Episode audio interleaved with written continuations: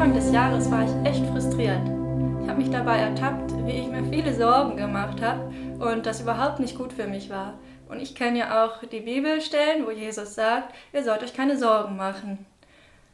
Oh, aber wenn der wüsste, was ich hier durchmache, der würde, ähm, vielleicht würde er sowas sagen wie, ja, das ist schon in Ordnung, das verstehe ich. Das sage ich mir auf jeden Fall, damit ich besser mit dieser Spannung leben kann. Mein Kernproblem hierbei ist einfach, dass ich nicht darauf vertraue, dass Gottes Gebot oder je, was Jesus hier sagt, in dem Fall nicht wirklich gut ist, dass er es nicht wirklich gut meint. Da habe ich einfach nicht das Vertrauen. Und ich meine, ich weiß es besser und gehe dem lieber nach und mache es so, wie ich es für gut halte. Wenn ich nämlich vertrauen würde, dass er es wirklich gut meint und dass es wirklich gut für mich ist, dann würde ich mich auch mehr anstrengen, würde ich alles daran setzen, das so zu machen, um einfach ähm, dieses Gebot zu folgen, weil es ja gut für mich ist. Und sicherlich geht es jedem von euch, äh, von uns mal so. Wir glauben nicht, dass es uns wirklich besser geht, wenn wir Gottes Anweisungen folgen. Oder wir merken vielleicht gar nicht, dass wir sie manchmal nicht befolgen, weil wir gar nicht darüber nachdenken. Zum Beispiel die Ehrlichkeit. Ist es wirklich in jeder Situation das Beste, die Wahrheit zu sagen, könnte man sich fragen. Manchmal ist es doch schön, wenn man mal ein Detail weglässt, dann steht man besser da, ähm, dann muss man vielleicht irgendeine Konsequenz nicht tragen. Das ist doch eigentlich ganz verlockend. Oder ähm, das Beispiel mit den Sorgen machen, was ich schon gesagt habe. Könnte doch sagen, jeder macht sich doch mal Sorgen. Das ist doch ganz normal. Das kann man doch nicht abschalten. Und außerdem muss man doch ein bisschen Kontrolle über sein Leben haben. Man kann die Dinge doch nicht dem Zufall überlassen. Oder wie ist es mit dem Gebot, Gott ist reich an erster Stelle zu haben? Wir wollen doch oft lieber auch ein bisschen unsere Träume verfolgen, oder? Man muss doch auch ein bisschen an sich denken und in unserer Gesellschaft ist doch Selbstverwirklichung auch total anerkannt. Das sind alles so Gedanken, die diese Gebote Gottes hinterfragen. Und das Hinterfragen an sich ist ja auch in Ordnung. Man darf sich ja Gedanken machen. Aber wenn wir ehrlich sind, dann handeln wir auch oft so.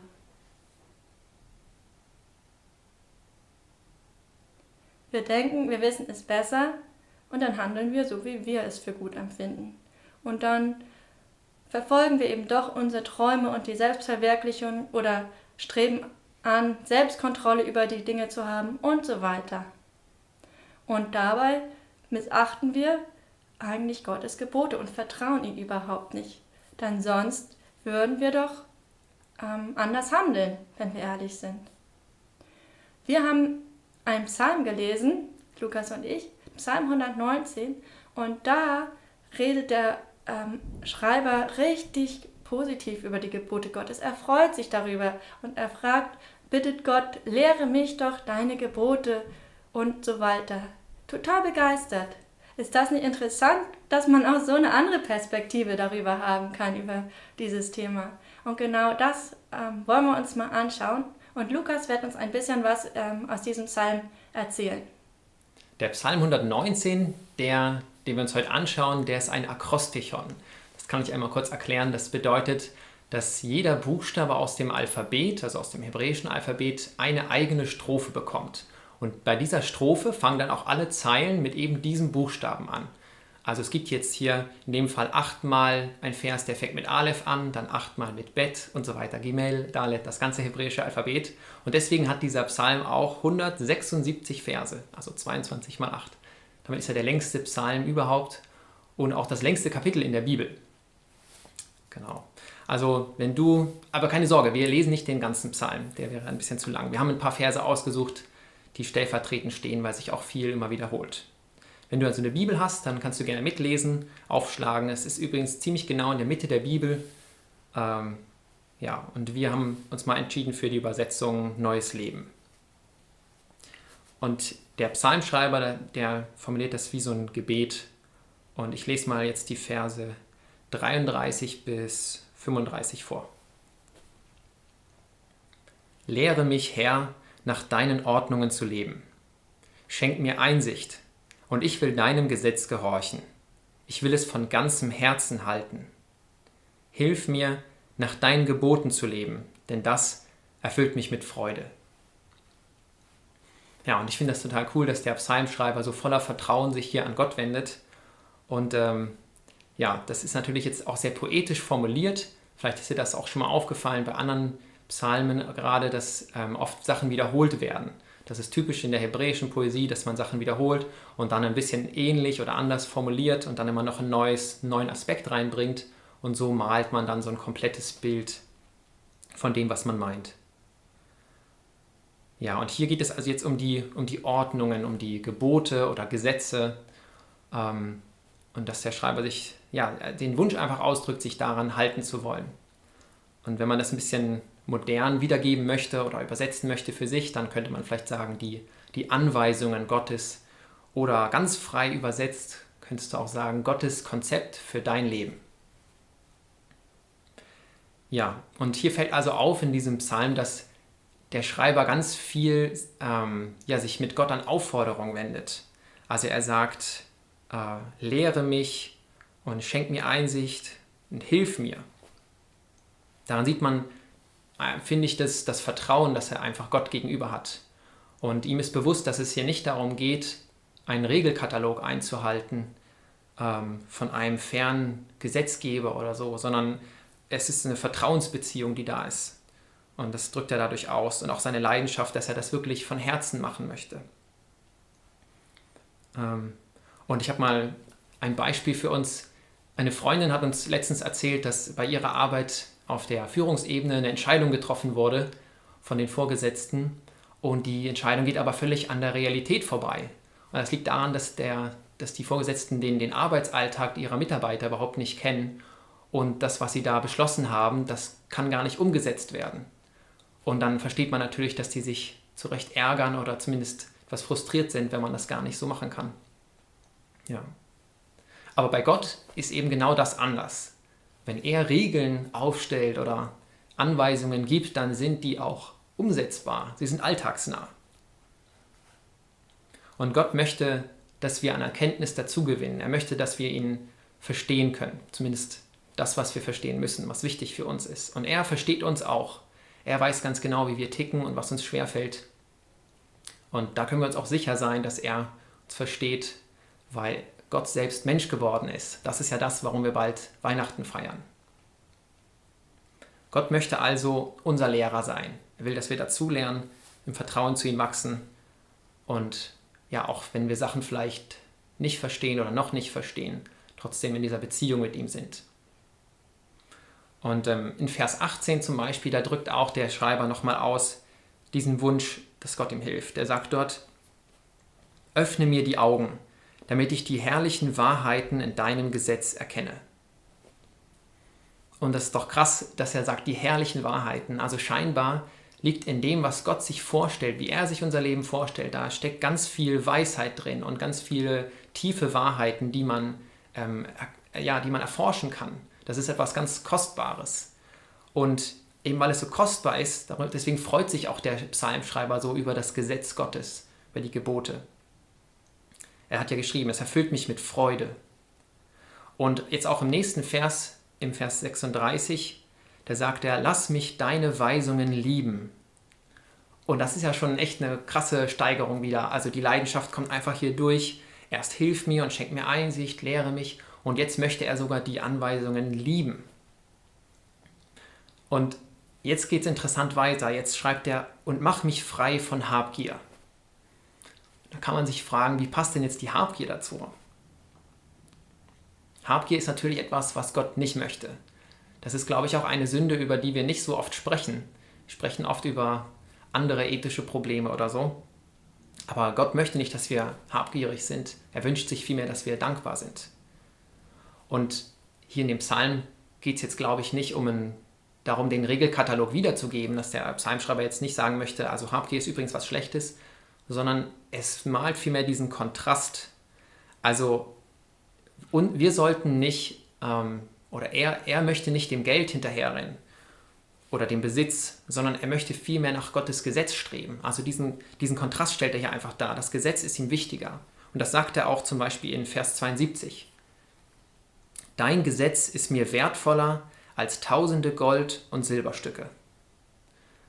Und ich glaube, wenn wir ehrlich sind, laufen wir oft im Alltag irgendwelchen Gold- und Silberstücken nach ähm, und sind abgelenkt dadurch, anstatt uns mit Gottes Gedanken zu beschäftigen. Und deswegen bittet also der, der Schreiber auch Gott hier in Vers 37 darum, dass er, dass er ihm hilft, sich auf das Wichtige zu konzentrieren. Da schreibt er, wende meine Augen von nutzlosen Dingen ab und lass mich durch dein Wort leben. Also er sehnt sich nach einem Leben, das geprägt ist von Gottes Wort, von seinen Plänen und ja, wo Gottes Gedanken einfach die Priorität Nummer eins in seinem Leben haben. Und wie wir das jetzt praktisch umsetzen können, was das für unser Leben bedeutet, das erzählt uns Hannah. Dieser Bibeltext beantwortet uns jetzt vielleicht noch nicht diese kritischen Fragen, die wir am Anfang gestellt haben, aber er ist trotzdem ein sehr gutes Vorbild, was wir uns nehmen können. Das Grundproblem ist das mangelnde Vertrauen.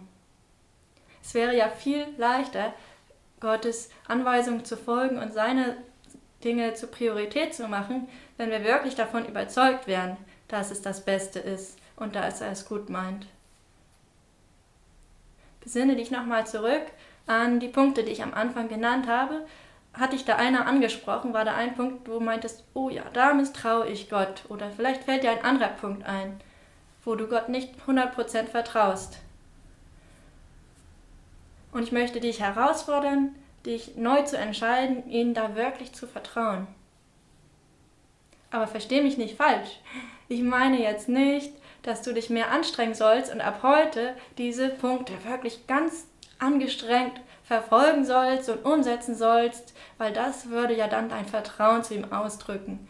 Darum geht es mir nicht. Es geht erstmal darum, das vor Gott so zu benennen, ähm, dass du da nicht ganz ihm vertraust mit diesem Gebot und in, mit ihm ins Gespräch zu kommen. Es geht um diese Beziehung, von der wir geredet haben, mit ihm in Kontakt sein, darüber reden, ehrlich sein und Vertrauen ausdrücken. Ich möchte doch deine Gebote wirklich lieben lernen. Und was das jetzt ganz praktisch heißt, will ich jetzt noch mal kurz sagen. Geh mit einer Herzenshaltung des Vertrauens zu Gott und bitte ihn, dir bei dem Punkt zu helfen, wo du sein Gebot misstraust. Und wenn dir noch kein Punkt eingefallen ist, dann bitte, dir, bitte ihn, dir einen Punkt zu zeigen. Und als Einstieg in dieses Gebet kannst du auch ähm, die Verse aus dem Psalm nehmen und einfach beten und dann ganz frei weiter beten, was du auf dem Herzen hast. Übrigens, es gibt auch noch ein gutes Ende von der Geschichte, die ich am Anfang erzählt habe. Gott hat mir die Einsicht geschenkt, dass ich da seinen Geboten überhaupt nicht folge und mir da Sorgen mache und ich das einfach nicht ernst nehme, was er sagt. Das hat mich total betrübt. Also in dem Moment, wo ich das erkannt habe, das war echt so eine Offenbarung, da war ich total traurig. Ich dachte, wie kann ich denn nur Gottes Gebote so missachten? Wie kann ich das einfach nicht ernst nehmen? Wie kann ich einfach mein Ding machen? Und war total betrübt. Ich bin zu Gott gegangen und habe mich entschuldigt und habe einfach gebeten, hilf mir, dass ich es in Zukunft besser mache. Und mit dieser Erkenntnis, ähm, wie traurig ich ihn da eigentlich mache und wie, betrübe ich, wie sehr ich ihn betrübe, war das auch eine ganz andere Sache. Es war nicht ein Abmühen, sondern ähm, meine größte Hilfe dabei war einfach diese Motivation, die ich jetzt hatte. Ich möchte Gott doch eine Freude machen. Ich möchte ihn doch nicht traurig machen. Ich möchte in einer guten Beziehung mit ihm leben. Und dazu kam dann noch die Erfahrung, die ich machen durfte, als ich ähm, das mehr und mehr befolgt habe, konnte ich auch merken, es tut mir ja wirklich gut, es geht mir ja wirklich besser damit. Also das Vertrauen hat sich wirklich ausgezahlt. Und das war richtig, richtig schön, die Erfahrung. Und in der darauffolgenden Zeit hat Gott mir dann auch noch so andere Sachen gezeigt. Immer mal eine Sache, wo er gesagt hat, da, da folgst du aber auch nicht so ganz meinen Geboten. Und ich habe dann das dankbar angenommen, diese Punkte. Ich habe da nicht versucht, gleich das ganze Gebot, die ganzen Gesetze, die Gott gibt, auf einmal zu erfüllen, sondern ich habe dann an dem Punkt angesetzt, äh, wo er mich darauf aufmerksam gemacht hat.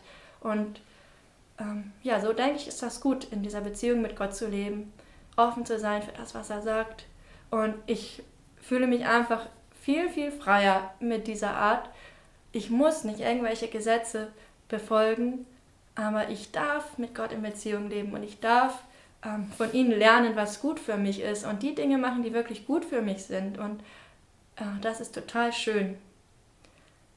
Es gibt noch zwei Verse in dem Psalm, die ähm, diesen Segen so schön ausdrücken, die das bringt, wenn wir Gottes Wort da folgen. In Vers 130 Wenn deine Worte gelehrt werden, geben sie Erleuchtung.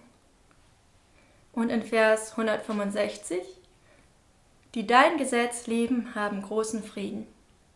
Ist das nicht wunderbar, wenn wir einfach aus Freude Gottes Gebote halten können und wenn wir das nicht aus Druck machen oder ja, weil wir meinen, wir müssten irgendwelche Gesetze einhalten, sondern wir können stattdessen einfach die Beziehung genießen. Und ja, das, das wünschen wir einfach äh, dir und uns, dass wir diese Freude dabei empfinden, wenn wir an Gottes Gebote denken. Und zum Abschluss will ich einfach nochmal mit uns beten.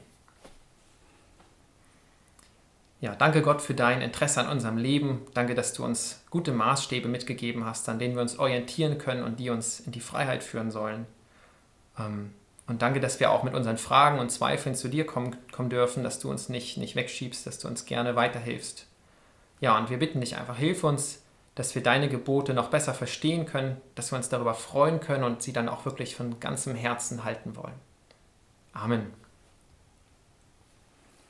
Jetzt noch ein paar Infos zum Abschluss.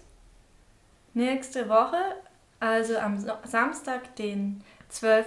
haben wir dann wieder einen Präsenzgottesdienst in der Petruskirche um 10.30 Uhr. Und weitere Informationen ähm, zur Gemeinde oder wie du uns unterstützen kannst finanziell findest du alles auf der Internetseite kielerleuchtturm.de. Genau, und wenn durch unsere Arbeit von uns zweien als Bibelübersetzer oder als angehende Bibelübersetzer interessiert, dann kannst du dafür, dazu auch noch weiteres finden. Unter dem Video gibt es dazu einen Link zu unserer Seite. Genau. Und jetzt wünschen wir dir ein gesegnetes Wochenende und einen schönen zweiten Advent.